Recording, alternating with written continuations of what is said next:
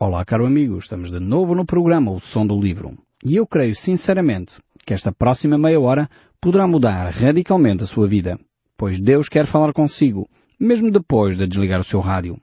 Eu sou o Paulo Chaveiro e nós hoje vamos retornar à Epístola de João, terceira epístola, no verso 5 a 7, e vamos realmente continuar a olhar para este texto bíblico que tantas lições nós temos retirado dele. Diz assim o texto bíblico, Amado, procedes fielmente naquilo que praticas para com os irmãos.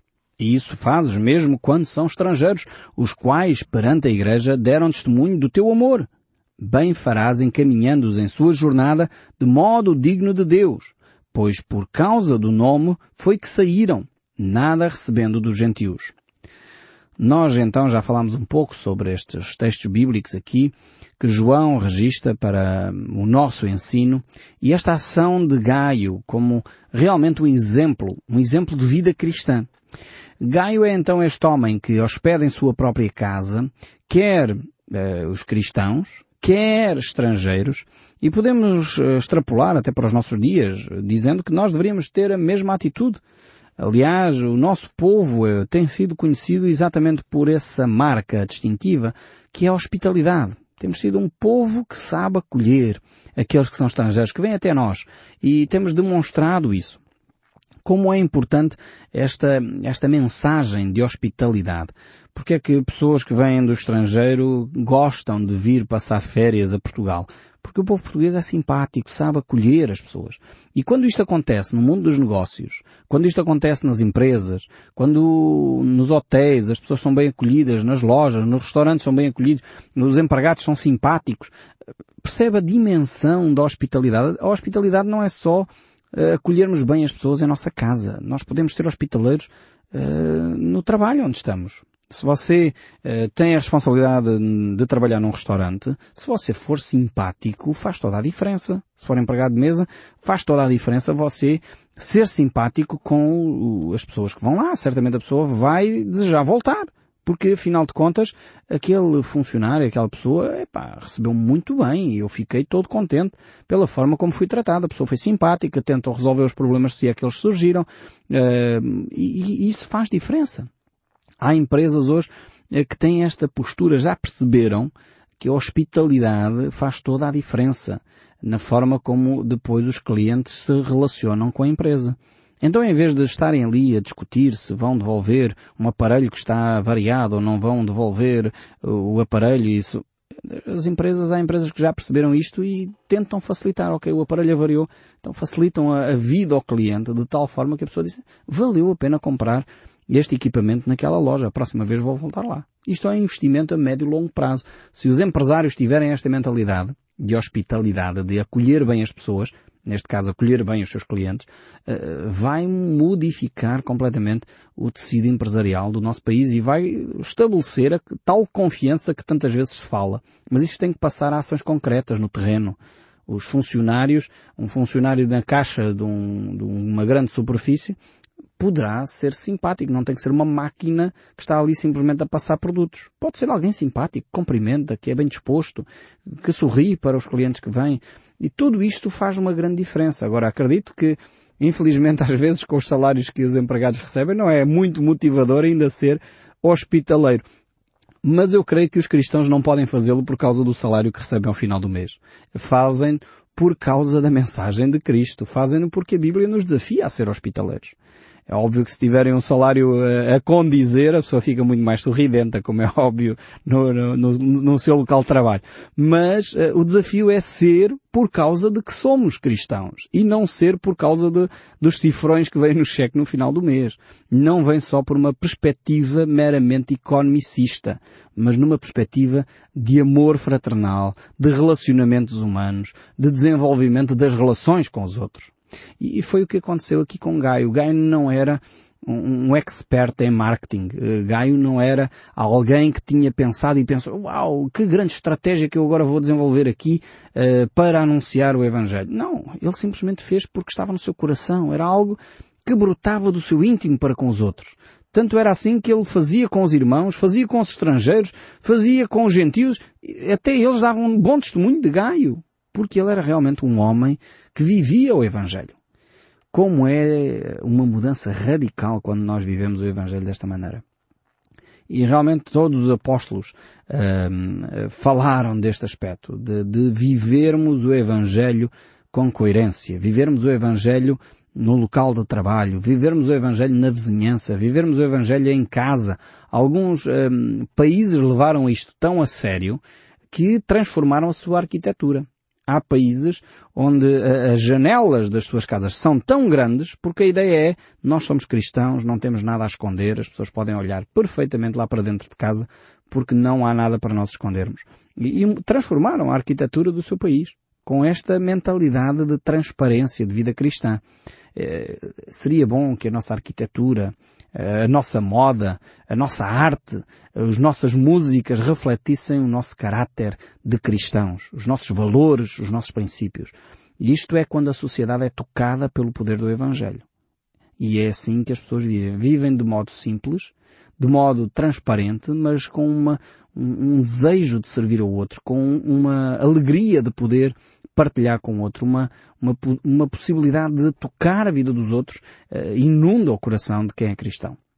Então não há espaço para o mau humor, para a cara carrancuda, para a má educação, para, para atitudes menos uh, amistosas, no fundo, uh, num cristão.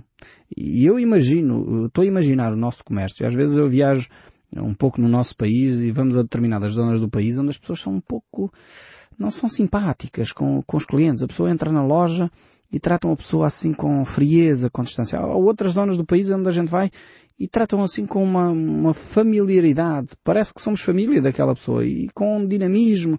E a pessoa sente-se bem. Eu sinto-me bem quando sou acolhido assim numa loja, num, numa grande superfície. A pessoa fica descontraída, afinal de contas, eh, está a lidar com pessoas e não com máquinas. E vemos aqui que o apóstolo João uh, salienta este aspecto da vida de Gaio. Eh, que era um homem que acolhia os cristãos e os não cristãos. Porque na realidade os apóstolos, os pregadores, os, os, servos do Senhor sempre foram homens que viviam de uma forma simples, não com ostentação. Hoje é que começam a surgir eh, eh, determinados grupos religiosos, alguns mais históricos, outros menos históricos, onde a ostentação passa a ser quase um dogma da doutrina. Eh, para ser cristão tem que ter eh, montes de dinheiro, tem que ser riquíssimo e a Igreja manifesta essa ostentação. Isto é contrário ao ensino das Escrituras. A Bíblia não ensina assim. A ostentação das igrejas sempre foi algo contrário à vontade de Deus. E eu digo com todas as letras e posso prová-lo pelas Escrituras. Porque realmente Deus não deseja essa opulência, Deus não deseja essa ostentação. E infelizmente o coração do homem tem tornado uh, o sistema a religião cristã e não o cristianismo. Uh, distingo estes dois uh, aspectos porque o cristianismo é vivido uh, com, com intensa dedicação a Deus. O cristianismo é vivido com partilha com os mais carenciados. E infelizmente o sistema da religião cristã tem se tornado uma máquina extremamente opulente em termos das riquezas, em termos da ostentação, em termos das grandes catedrais, e quem tem a maior catedral, então parece mais espiritual, mas não tem nada a ver com isso. Espiritualidade, diz Jesus, acontece quando nós oramos e fechamos a nossa porta e o Pai que está em secreto ouve a tua oração, que é feita do fundo do teu coração para o coração de Deus. Isto é, é a espiritualidade ativa. E ainda bem que há pessoas que têm muitas condições financeiras para apoiar, também aqueles que são carenciados. Eh, há que distinguir a vida privada, particular, eh, da vida das comunidades. Eh, e temos que ter esta percepção. E vemos aqui pelos apóstolos que eles sempre foram homens que de alguma forma dependeram, dependeram uh, das comunidades para a sua sobrevivência, para a sua vivência. No entanto, uh, naquela altura, apesar de eles serem em termos monetários, pessoas simples, pessoas com parcos recursos, no entanto, eh, eram bem mais poderosos do que Pilatos ou Herodes ou Nero. Eles faziam frente a estes grandes senhores, porque na realidade eles estavam a lidar com o maior poder que há no universo, que é o poder de Deus. Por isso o apóstolo Paulo pode escrever uh, o seguinte, pois não me envergonho do Evangelho, pois é o poder de Deus para a salvação de todo aquele que crê. Este é o verdadeiro poder, que é a palavra de Deus. A palavra de Deus que transforma. A palavra de Deus que criou do caos o universo. É esta mesma palavra transformadora que continua a transformar vidas, vidas dos nossos ouvintes, de norte a sul do país. Nós recebemos cartas e e-mails e telefonemas de pessoas a falar como Deus tem transformado os seus corações. E eu estou consciente que é mera e simples a palavra de Deus, não tem nada a ver comigo. Eu estou consciente disso. Não, não, e não, não me deixem eh, de facto ficar com algumas ilusões sobre este, este assunto. Eu percebo perfeitamente quando a palavra de Deus transforma e graças a Deus que ela tem feito isto. Fico extremamente grato pelo privilégio que Deus me dá, um privilégio que Deus me dá partilhar convosco os textos bíblicos, porque na realidade o que faz a mudança em cada um de vocês que me estão a ouvir é a palavra, é a palavra de Deus que transforma, porque ela é o poder de Deus para a salvação de todo aquele que crê. O próprio apóstolo Paulo chegou a resumir uh, este ponto com estas palavras em 1 Coríntios capítulo 1, do verso 26 a 29. Eu gostaria de ler este texto. Ele diz assim, Irmãos, reparai, pois, na vossa vocação. Visto que não foram chamados muitos sábios segundo a carne, nem muitos poderosos, nem muitos de nobre nascimento. Pelo contrário, Deus escolheu as coisas loucas para envergonhar os sábios. Escolheu as coisas fracas do mundo para envergonhar as fortes. Deus escolheu as coisas humildes do mundo e as desprezadas e aquelas que não são para reduzir a nada as que são, a fim de que ninguém se vanglorie na presença de Deus. Percebem porque é que eu disse não tem nada a ver comigo? Exatamente por isto. Para que não haja hipótese de um dia dizer, ah, mas eu era um excelente locutor e um excelente expositor da Bíblia. Eu sei que não sou. Eu sei as minhas limitações e sei que venho muitas vezes aqui com oração, com temor e tremor, como diz as Escrituras, porque é a palavra de Deus e é a vida de cada um de vocês que está em jogo. E é aqui que Deus intervém de uma forma milagrosa. Deus transforma efetivamente pelo poder do seu Espírito Santo. E é isso que acontece no coração do homem quando ele deixa a palavra de Deus ser semeada. E é esta transformação que nós vemos. Isto aconteceu nos primeiros séculos e continua a acontecer hoje entre nós. Por isso o desafio do apóstolo Paulo é reparai, pois, na vossa vocação. E é a vocação de Deus que nos chama ao serviço. Uh, não poderia dizer mais do que aquilo que o próprio apóstolo Pedro uh, disse uh, junto às portas do famoso templo diante dos, daquele paralítico que estava ali enfermo, padecia de uma enfermidade terrível. Ele disse, não tenho prata nem ouro.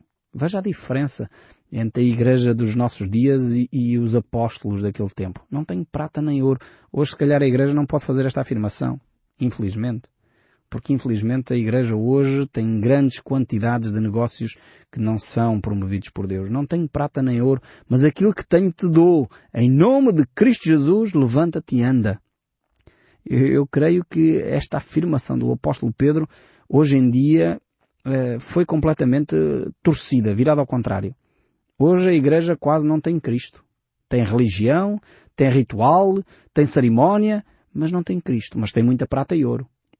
Prata e ouro não tenho, mas aquilo que tenho te dou em nome de Jesus Cristo de Nazaré, levanta-te e anda. Como seria importante a Igreja voltar a estes princípios simples e básicos da fé. Não há opulência, não há riqueza, não há quantidade de ouro e prata, mas de facto o apoio ao próximo, a ajuda ao necessitado, a levantar aqueles que estão caídos, em nome de Jesus Cristo. Não em nome de uma religião, não em nome de uma tradição, não em nome de qualquer outra coisa. E realmente nós precisamos, como cristãos, fazer a pergunta que, de facto, Eliseu, o profeta, eh, foi interpelado quando, quando lhe perguntaram onde está o Senhor Deus de Elias? Onde está o Senhor Deus de Elias? Eu creio que nós precisamos hoje de voltar a esta pergunta. Onde está o Senhor Deus dos cristãos? Onde é que nós colocamos o nosso Deus? Muitas vezes reduzimos o nosso Deus a uma missa domingueira, seja ela evangélica, católica ou protestante ou outra confissão qualquer, reduzimos o nosso Deus a meia hora numa semana, reduzimos o nosso Deus a 10 minutos de leitura da Bíblia diária e os que já leem a Bíblia diariamente, enfim, já fazem um grande, grande, enfim, já são assim os cristãos muito exemplares e reduzimos o nosso Deus a esses pequenos momentos. Agora Deus quer estar presente em todo o tempo da nossa vida. Ele quer estar presente nos nossos negócios. Ele quer estar presente nas nossas conversas familiares. Ele quer estar presente quando nós eh, nos divertimos. Ele quer estar presente nos momentos religiosos solenes. Ele quer estar presente em todos os momentos da nossa vida. Precisamos deixar que de facto Deus esteja presente. E como é que nós fazemos isso? quando andamos de modo digno do nosso Deus. Quando vivemos percebendo que Ele pode e deve estar no nosso meio. Algumas pessoas com quem convivo, que têm chegado ao Evangelho nos últimos tempos, eles têm começado a ganhar esta experiência. A, a dizer, quando me levanto cansado, quando me levanto preocupado com o dia que vou enfrentar, agora já sei que clamo a Deus. Posso pedir que Deus me acompanhe neste dia. E realmente nós precisamos voltar a este Evangelho, voltar a viver esta experiência de Deus, de ter Deus presente a todo momento e perceber que nem só de pão vive o homem, nem só das coisas materiais vive o homem. O homem vive efetivamente de uma relação com Deus e é isso que traz a paz de espírito. A vida não consiste na abundância das coisas que se possuem, por isso nem só de pão vive o homem, mas de toda a palavra que sai da boca de Deus, disse o próprio Senhor Jesus Cristo. E aqui, voltando ao nosso uh, estudo do terceira carta de João, o verso 8 diz, portanto devemos acolher esses irmãos para nos tornarmos cooperadores da verdade. Então, João encoraja a Igreja a tomar esta atitude de, de, se tornarem cooperadores da verdade, tornarem cooperadores de Deus nesta obra que é a obra do acolhimento, a obra de uh, ser hospitaleiro, ser simpático, nós poderíamos usar esta expressão, ser simpático com aqueles que nós não conhecemos. Ser simpático com aqueles que nos visitam, ser simpático com os que conhecemos também, atenção. Mas devemos tornar-nos participantes, daqueles que colhem, acolhem estes irmãos. E dessa forma tornamos-nos cooperadores da verdade. Passamos a receber, como o texto nos desafia, se nós lermos todo o texto, nos desafia e percebemos que vamos recolher galardão por causa disso.